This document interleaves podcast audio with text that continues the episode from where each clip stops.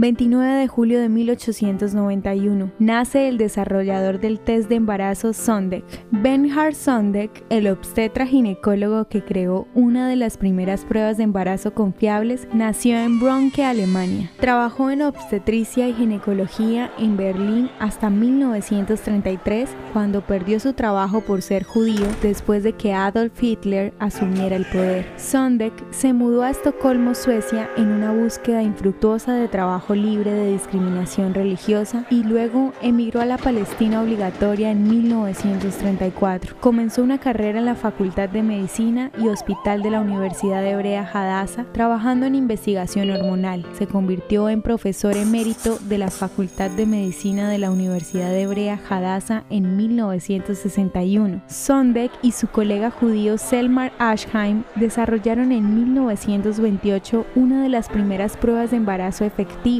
conocida como prueba AZ.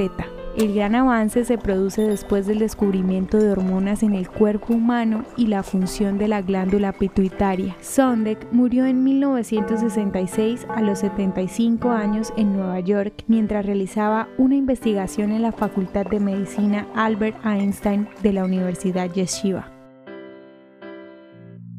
¿Te gustaría recibir estos audios en tu WhatsApp? Compartimos nuevos episodios todos los días. Suscríbete sin costo alguno ingresando a www.hoyenlahistoriadeisrael.com. Hacerlo es muy fácil.